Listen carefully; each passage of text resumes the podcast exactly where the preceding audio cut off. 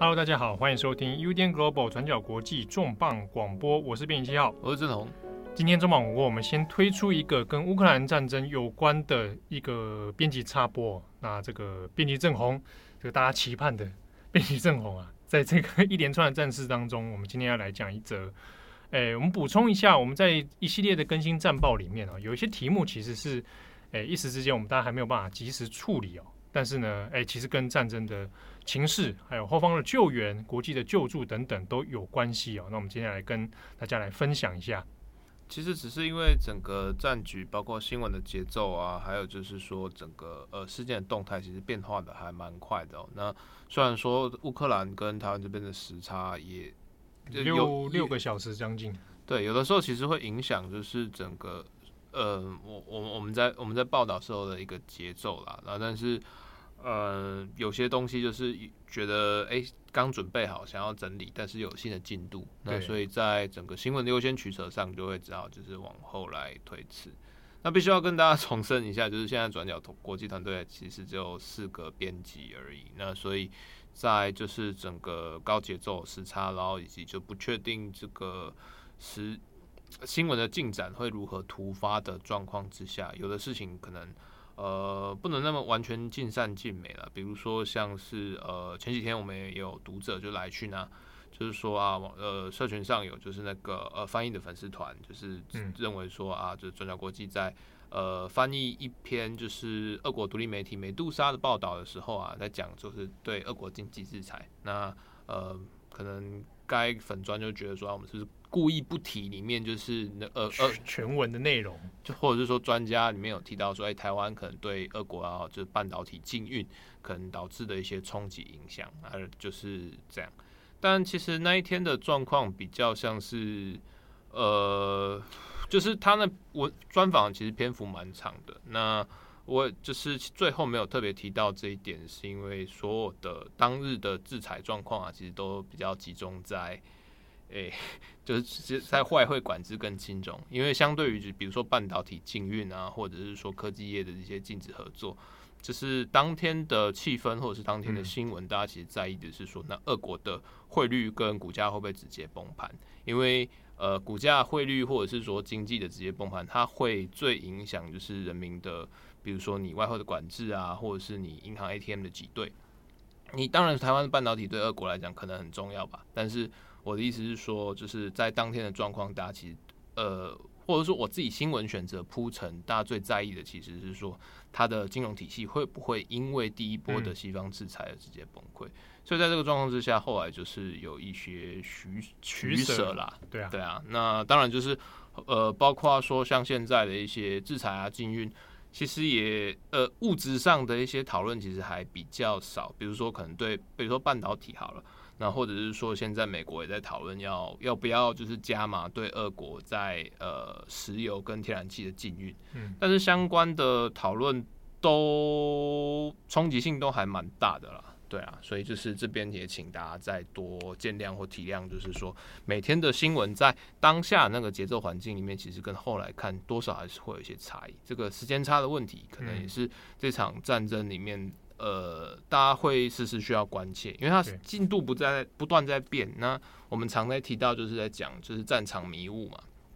有些事情其实你可能初期的判断或者是初期的资料是没有办法很纵观来全局分析，比如说。呃，像最近几天，大家非常在意，在基辅北方，呃，可能三十公里处有六十公里的，有一个长达六十公里的俄军车队。嗯。对，那这个东西到底是怎么回事呢？其实截至到现在三月十日礼拜五的下午，其实呃各方的说法其实也都还不太一样哦。所以像这个问题，我自己看就是，比如说呃西方的军事专家或者是军事报道。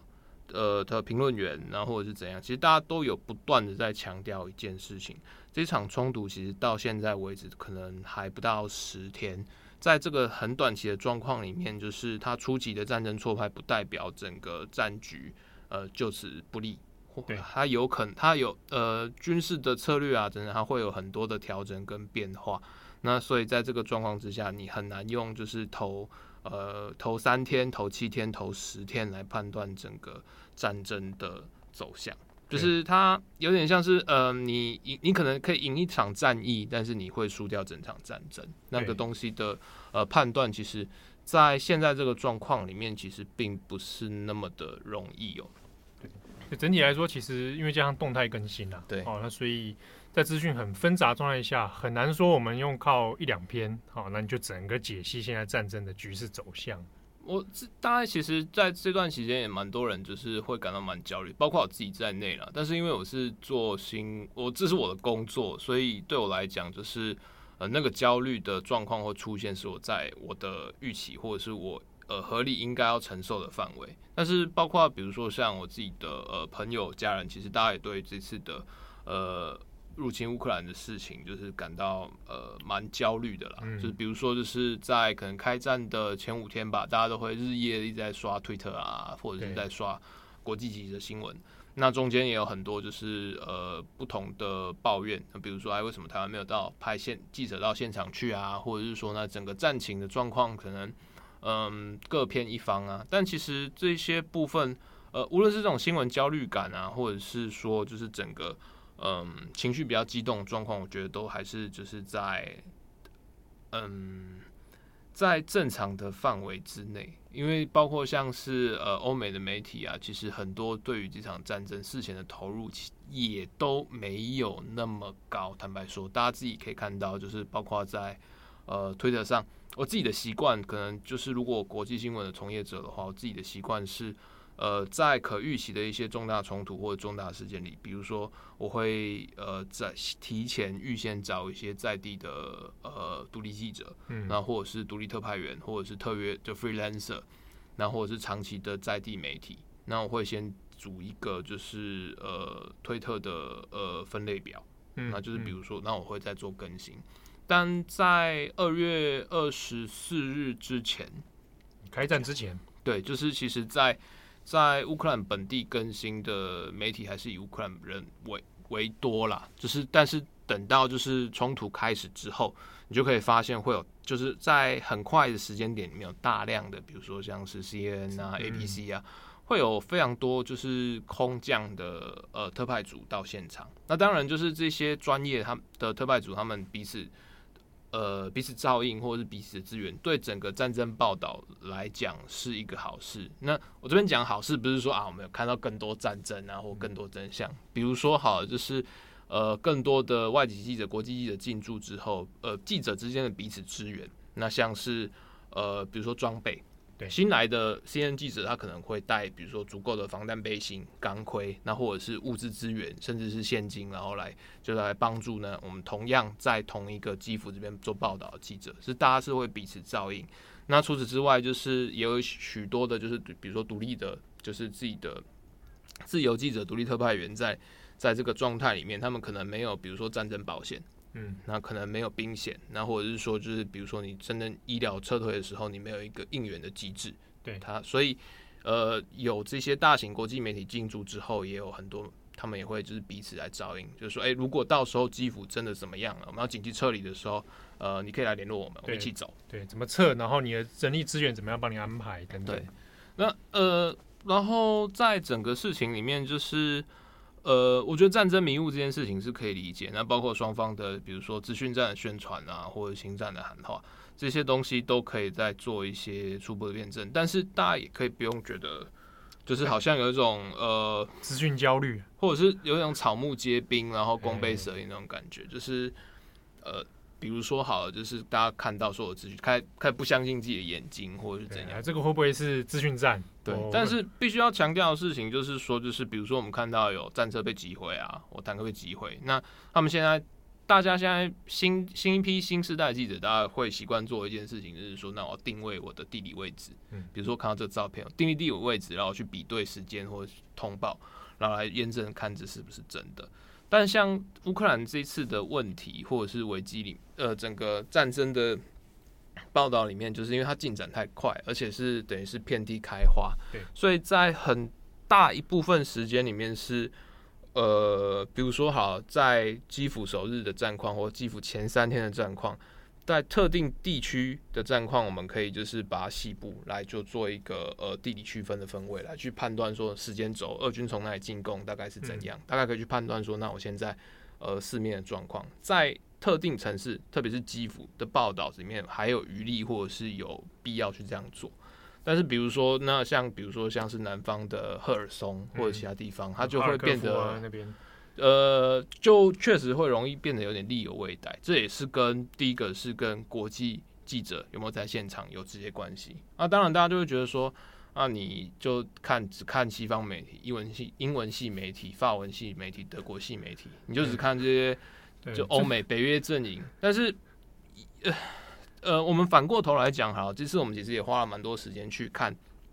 俄罗斯的独立媒体，就是在这场战争里面，当然现在大家都会去看，比如说基辅独立报啊，或者是说就是乌克兰这边的一些就是传播机制，那确实也是做的蛮透明。但是另外一方面，我们的双重认证其实是会找的是俄国的独立媒体。那这边讲当然不是说，比如说像 Russia Today 啊，或者是塔斯社，我们讲的是比如说像是梅杜莎，那或者是说最近呃，可能过去一年来大家非常常听到的俄罗斯新报，对对。就是这些独立媒体，其实，在现在的状况里面，呃，他们在俄国境内反而是有点遭到就是舆论封锁的夹杀。就是比如说，像是梅杜莎或俄罗斯新报，他们在国内的刊登就不断被警告。像是在礼拜五，就是三月四日，今天就是俄国的国会通过一个呃提案，就认为说，你在这个现在这个冲突状态里面散播任何呃针对军方的假新闻。包括战况，或者是说你在使用用字上，你使用是战争、侵略、冲突，而不是军方所规定的特殊特殊军事行动。对，那这样的话，我可以认定是假新闻。那我除了就是关闭你的经营执照之外，抓起来，对，关十五年。哇，个十五年，对，关十五年。然后与此同时，就是这些罚款是好像是五百万还是七百万卢布吧？这个东西大概已经比就是阵亡将士的抚恤金还要高，太重了吧？对，但是这个他的认定是这样，然后现在是要要这样做，所以就是呃，比如说我非常常使用的俄国媒独立媒体梅杜莎，它其实是呃主机厂在境外吧，然后他们这几年就是必须，你只要接受境外资金，你就要去打说啊，我是境外代理人，就是有要要他们标，然后他们在昨天三月三号的时候也开始被俄国在做查封。从三月三号到三月四号之间，俄国的呃网络监管单位不断的在封锁这些呃网络的媒体。那除此之外，就是包括西方的媒体的那个联通往就是俄国阅听众这个联系也慢慢开始被切断。那所以呢，像呃梅杜莎，他本来就是经营上面就比较困难的，他就这个时候就是有向国际来求援。那他们的说法，其实我自己也觉得，我自己马上就捐捐了一点钱。哦、真的、啊，你捐的、哦？我捐了，正好捐。然后，呃，这边也给大家参考，就是像是俄罗斯新报或美杜莎这些俄系的独立媒体，对他们来讲，就是呃，在现在整个俄国被经济制裁的状况之下，那俄国经济已经已经开始出现民生松动或崩溃。他们本来就是可以透过，就是比如说年轻人，或者是说就是一般的知识分子，或者是认为说这个社俄国社会还有救的人，那他们的小额捐款。他们本来可以靠这个东西来支撑，但现在在这个封锁之下，那你又即将可能面对，比如说俄国国安局的这些查禁，所有的经营会变得成本会变高，比如说 VPN，然后呃多重主机的架设等等，然后还有就是那你本本地的募款，还有就是在战争时期，它的比如说呃报道，比如说加班费，然后比如说人力的扩增，比如说网站维持，你的所有成本都会增加，但在这个时候。你没有办法从俄国本土得到资源，那就只能透过境外，就像我们这些可能小小型的乐听众来小额的支持，来让他们继续做下去。那大家现在都会觉得说，哦，现在这个乌克兰的被入侵的这个战争啊，就是接下来看起来好像其实，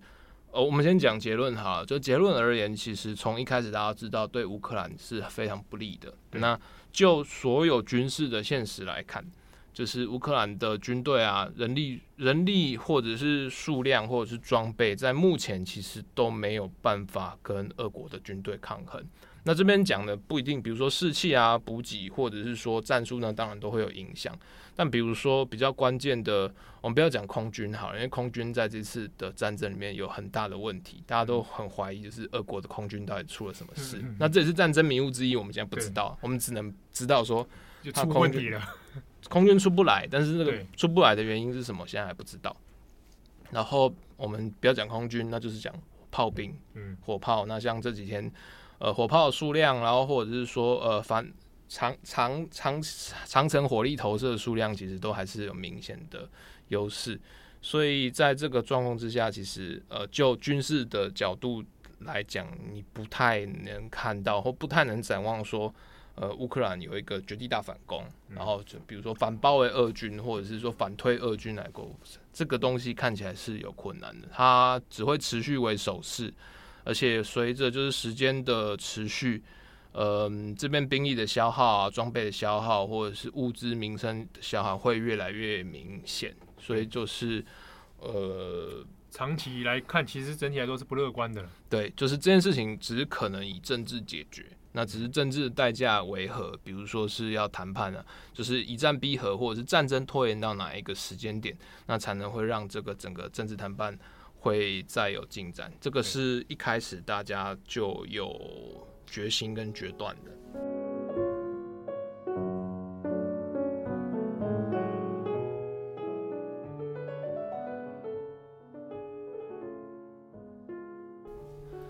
那之所以讲到这个啊，其实也是因为我们刚刚讲，就是在这个状况之下，谁能阻止普京呢？那像是美国的参议院的资深参议员，呃，共和党大家都很熟悉的 Lindsey Graham，嗯，就是呃。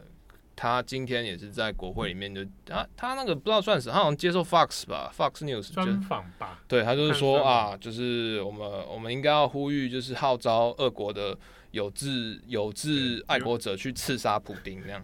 对，那他的说法其实呃某个程度上呃，虽然大家听起来这件事情在美国网络上被被屌嘛，大家就觉得说，那你这样子不就是去鼓动？就是这就是那个政权推翻政权嘛，那东西那不是落人口实嘛？你有必要这样子讲出来吗？你要去杀他，也不会公开讲嘛。但呃，讲这件事情就是合理性是一回事，但确实我相信也是很多人就心里面直觉会想象的事情。对，就是你必须可能大家很多也不只是 Lindsey Graham 嘛，就是有很多就是舆论啊，或者是也是说呢，我们现在只能就是祈求就是俄国自己，俄国人民有自觉。然后呃上街抗议，然后或者是推翻政府，对，从内部来来阻挡，或者是宫廷兵变。但是许许多的，比如说苏联学家，或者是说俄罗斯现代历史政治的一些观察者，都认为这个可能性其实不高。那其中一个原因就是包括就是目前就是俄国境内的一些资讯掌控。那包它包括就是说，社群媒体的操控啊，舆论操控，电视新闻的传播的操控等等，其实呃城乡差距，还有就是说，就是整个传播范围，其实影响的还是蛮严格的。那再来的话，就是呃，我们刚讲，就是我们刚刚讲，就是说这个时候有很多俄国媒体，就很多俄国新闻人现在是处于。非常困窘的，或者是非常危机的状况，他们可能随时会被逮捕，随时被清算，那甚至是随时被暗杀。这件事情过去也是有发生。嗯，那在这个状况之下，就是呃，如果要我们真的期待，或者是梦想，或者是说，或者是怎样，希望说这件事情能有，就是比如说俄国人民，我们不要讲是推翻谁，或者是刺杀谁，或怎样，那至少就是来阻止这场战争。看起来，那。中间的推力，那当然就是媒体跟资讯，嗯，对啊。纵管他希望可能很小，纵管他可能就是没有办法一时半刻，那纵管他可能就是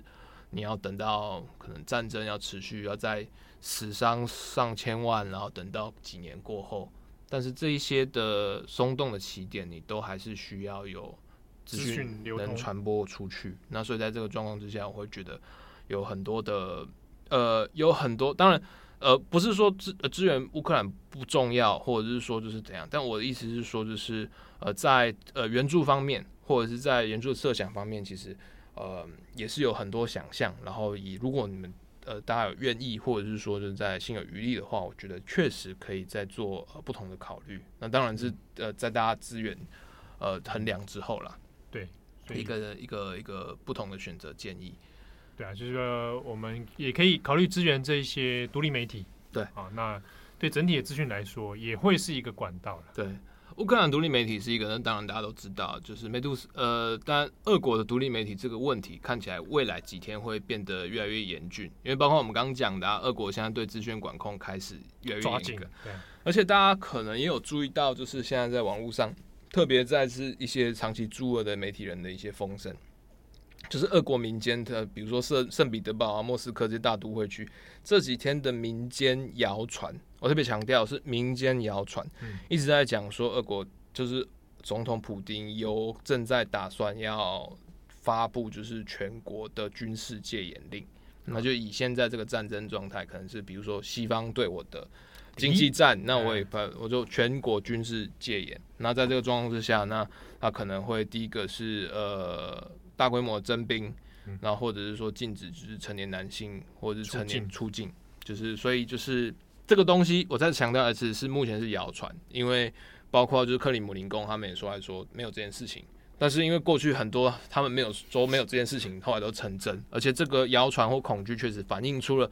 俄国一部分的民意里面现在不断在扩散的这种认知或恐惧感，所以这几天有很多就是驻俄的媒体人啊，或者都讲，就是说他们认识的朋友就是拼了命的想要出境。那现在飞机都没办法飞了嘛，就只能从陆路啊或怎样拼了命想要就是趁还可以逃跑的时候赶快跑。嗯，对啊，但这个比例有多高，或者是说它可能只限定于比如说呃。白领精英以上，或者是你可能科技精英等等等，但是整体的悲观，然后整体的混乱局势看起来是肯定的，只是那个东西能不能推导到说，比如说这个对政权不稳，或者是说那也有可能是对政权反而才稳，因为你所有的异议分子或者是所有的都都出去了，对，这 这个东西其实在目前也是战争迷雾的一部分呢、啊。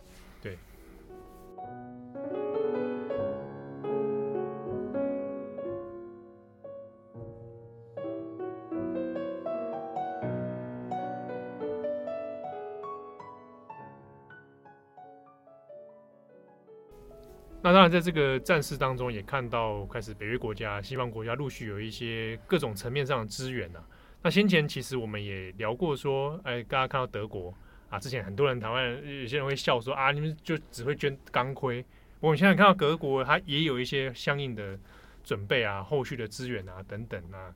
这个后续其实也还蛮多有趣的事情可以谈的。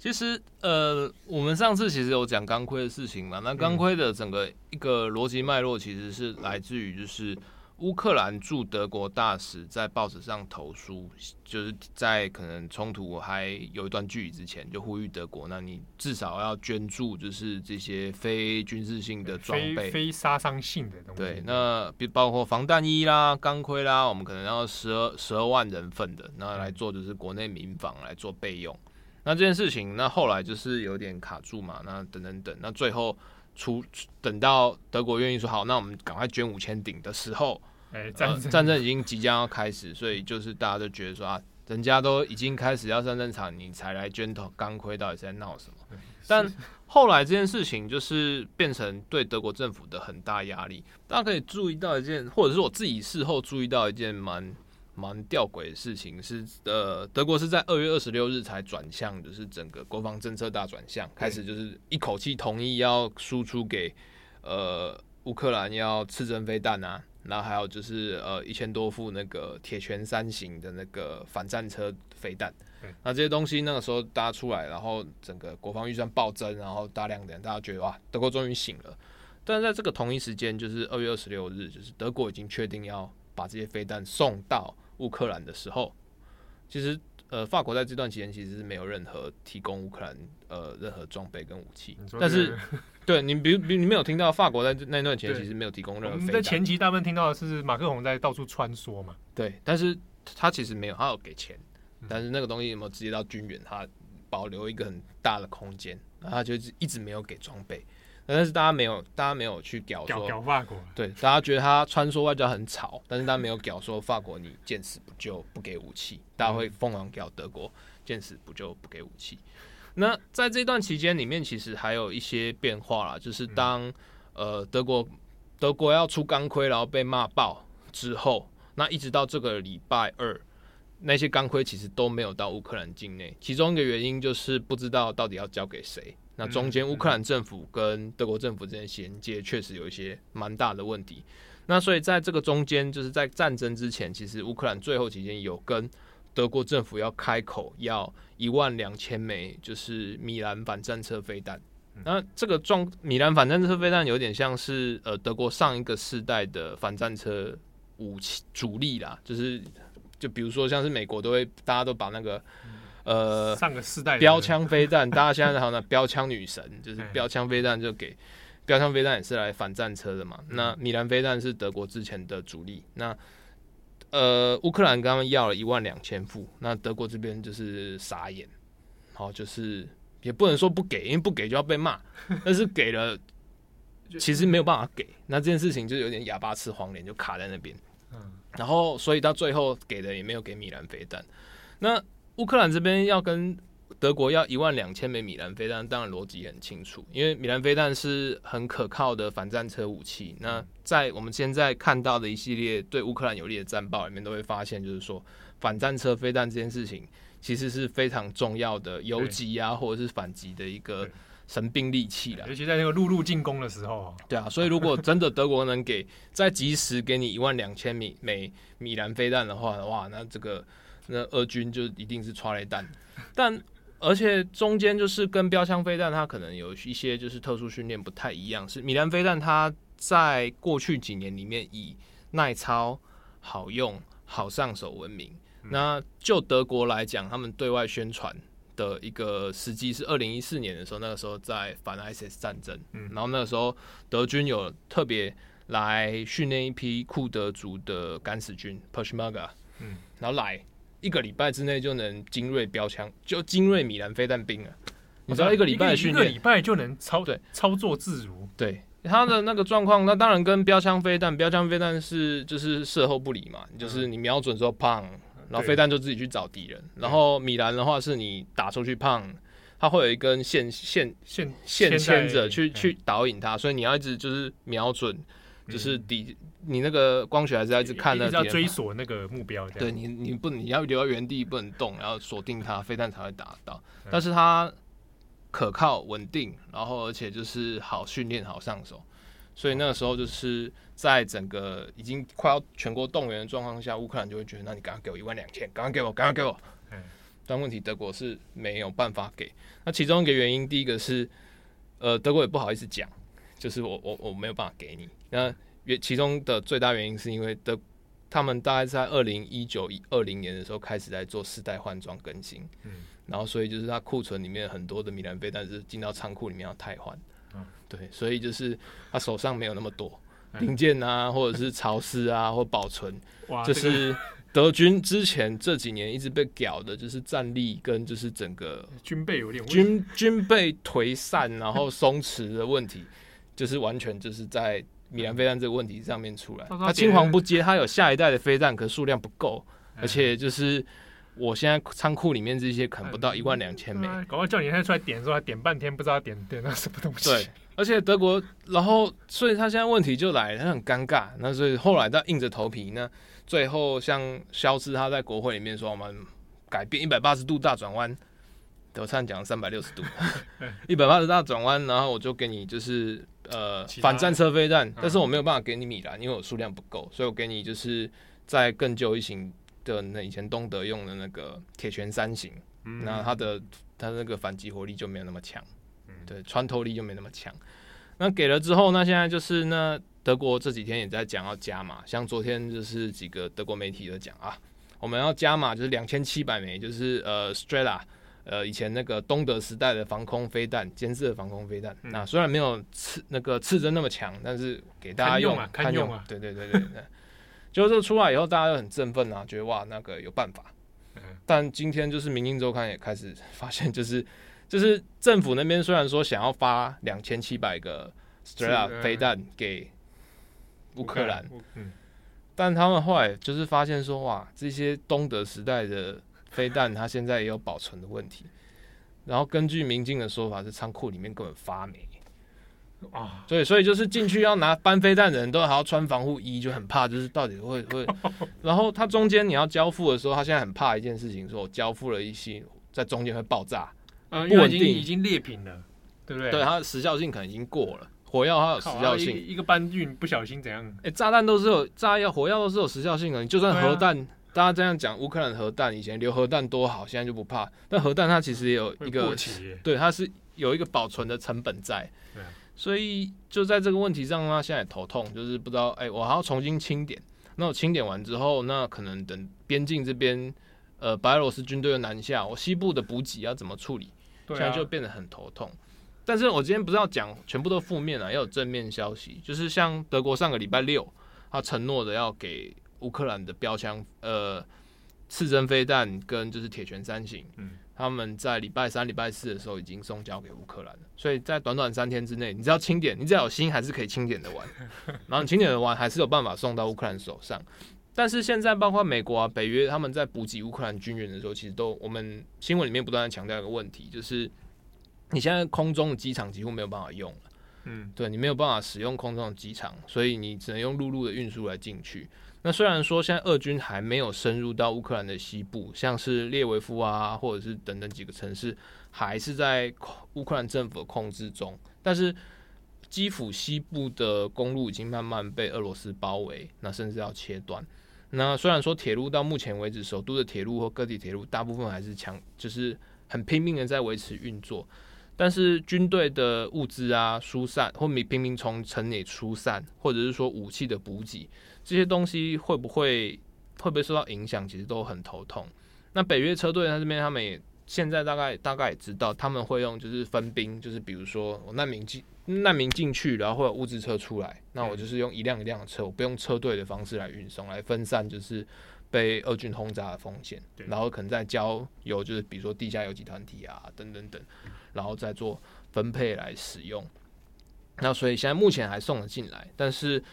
这也只仅限于，比如说单兵武器。假设好了，就是我可以送刺针飞弹这些，我可能还可以用卡车搬运。但再精密一点的，或者是说大家现在一直在讲，但其实基本上不可行。比如说，那你要战斗机，嗯，对，这些问题其实大型装备，对，好，啊、坦克、载具啊，对，这些就很困难。那我们回头来讲，就是当就俄国。乌克兰外交部其实也是不断在跟德国施压，但是那个施压的政策有的时候会成功，比如说像我们刚讲的飞弹，它最后就成功了嘛，你从钢盔变成飞弹。但后现在他们要求的东西已经到一个嗯，确实有点困难，比如说像呃乌克兰外交部今天跟德国要呃潜水艇，要不要主战车，要战斗机，那这些的移交其实都会有困难，比如说。你在二次大战的时候，可能美国还有什么飞虎队啊、飞鹰中队啊，可以到英国不列颠，然后到到中国去作战。那可是现在在乌克兰，它境内没有一个足够的机场后勤队，就算有志志愿兵、义勇兵，你要从哪里起飞、哪里补给，那都会有蛮大的问题。你也不太可能从波兰起飞去打俄罗斯，那对他来讲，你就是跟他一起作战。对啊，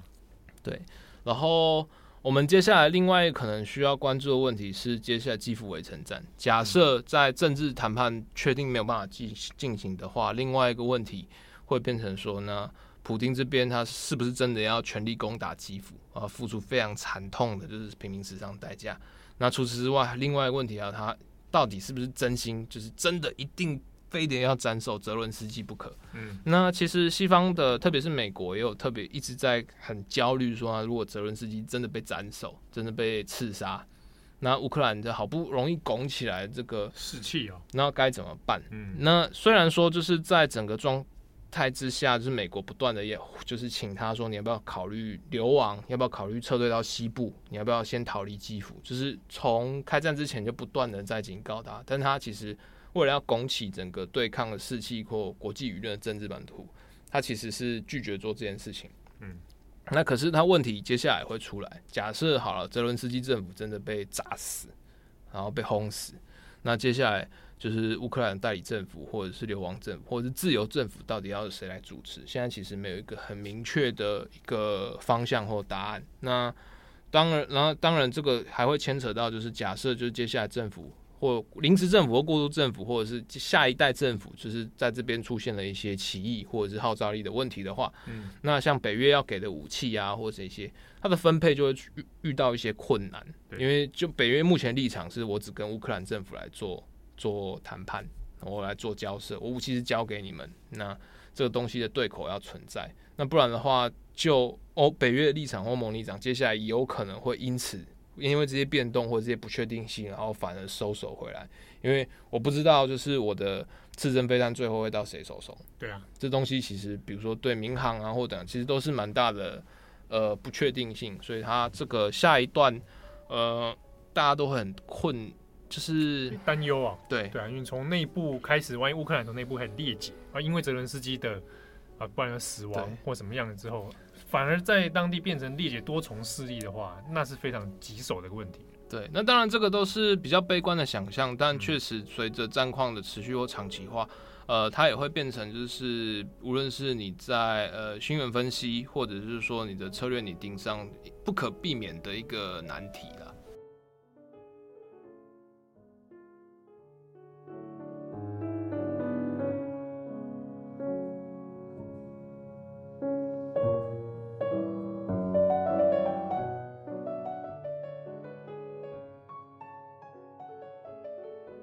好，那在一系列的事件里面呢，有一件事情啊，也是蛮让人在意的。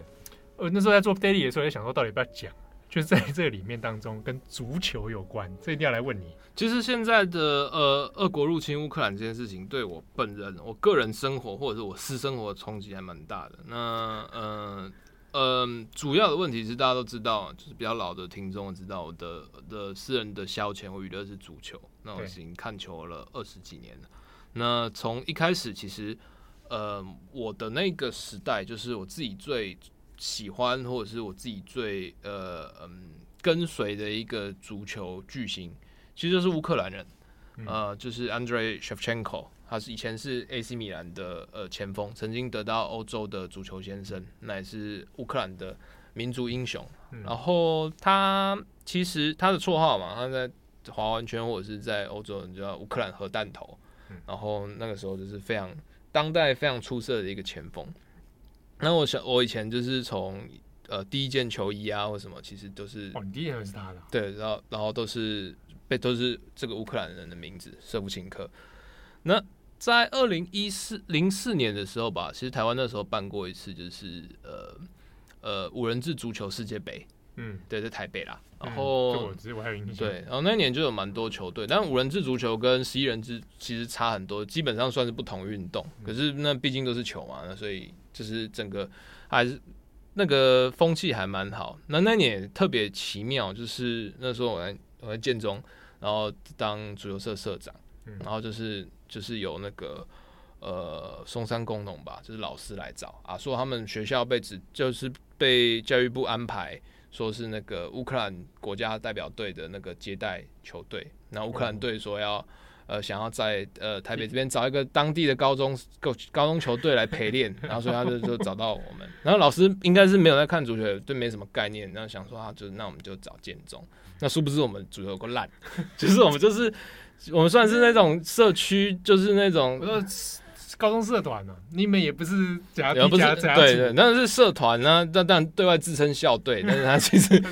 但是距离那个，比如说你跟甲组比，还是会被被碾。你是不是痛痛电啊？十一人都打不赢他五人。哎、欸，你是说高几？高哎、欸，高一高二吧，高二的时候。哦，因为同一时间，那个我们那时候我们同同年，对啊，年级嘛。高二的时候，那个因为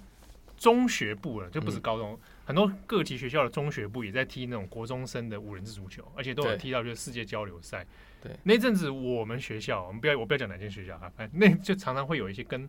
外国学生的中学生互踢，哇，然后也是被踢得很惨。对，因为那个那个其实真的是跟从小有没有练啊，然后习惯球感会有差。对啊，那所以那个时候也是硬着头皮，但是觉得哇干，就是啊要跟个世界球。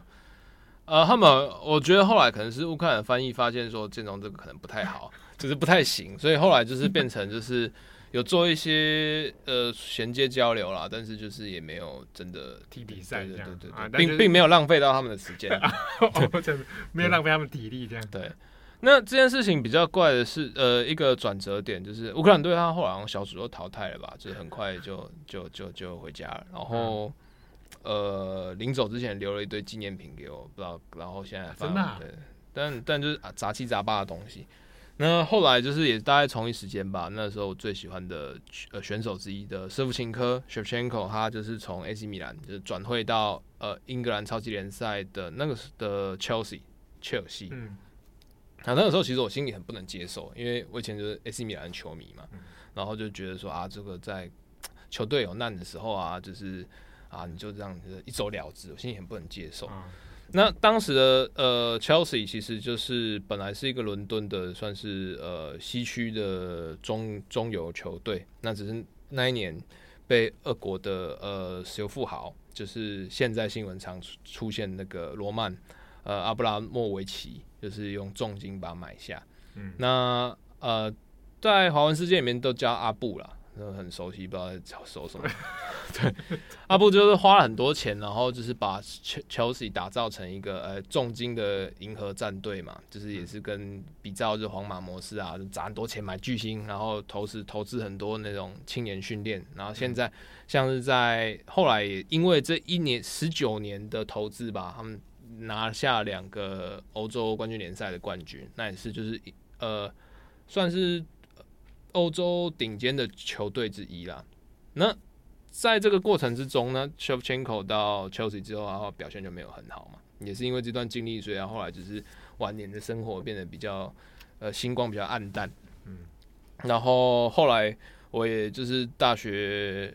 念完之后去英国念硕士嘛。对，那在中间的过程之中也因缘际会，那我们就想说要到英国看比赛。那我也不知道为什么，明明就不在伦敦，但是就是就是场就是跑去 Chelsea 看，就看了蛮多场。那也慢慢的因为就是呃呃跟球迷之间互动啊，然后每次都买到那个看台票，就是球门后面那个，哦、然后就是心里面也开始有认同感，所以这几年也就是一直在看 Chelsea 的比赛。那可是，在现在这个。入侵乌克兰的战争里面，呃，阿布拉莫维奇因为他过去的一些呃裙带关系，那所以他现在被就是等于是被列入准制裁的名单呐、啊，没有说真的要制裁，还没有说要真的制裁你，嗯、可是就是包括他过去四年就是没有办法入境英国，那结果在整个压力之下，他就是选择说，那在这个星期啊，就是先把球队信托，然后接下来宣布要把球队卖掉。嗯，那这件事情其实，在特别是在中国的球迷圈里面有非常强烈的很激动，我也不知道他激动什么，就觉得说阿布不在我就不看了，我再也不支持去，或者是说退钱是不是？对，大概是这样啊。然后，然后或者是说就是不是这种这种足球，就是就意思就是说就是那你你确实不缺席了，对，就是没有阿布的钱或没有阿布或者那就不是，你就过河拆桥啊。他的意思是这样，但这件事情其实对我来讲就是会变成有一点。奇妙，就是呃无无可无可厚非的，就是说他的钱对这个球队或者是整个他的用钱的方式，其实算是蛮厚道，算相对厚道了。对，所以在这个状况之下，就是他也没有对球队有很多干涉，他也都还 OK。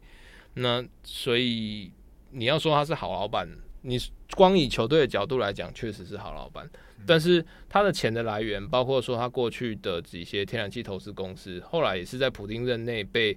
呃那个 Gazprom，嗯，以超级高的那种几百亿的价格，以超越市价价格来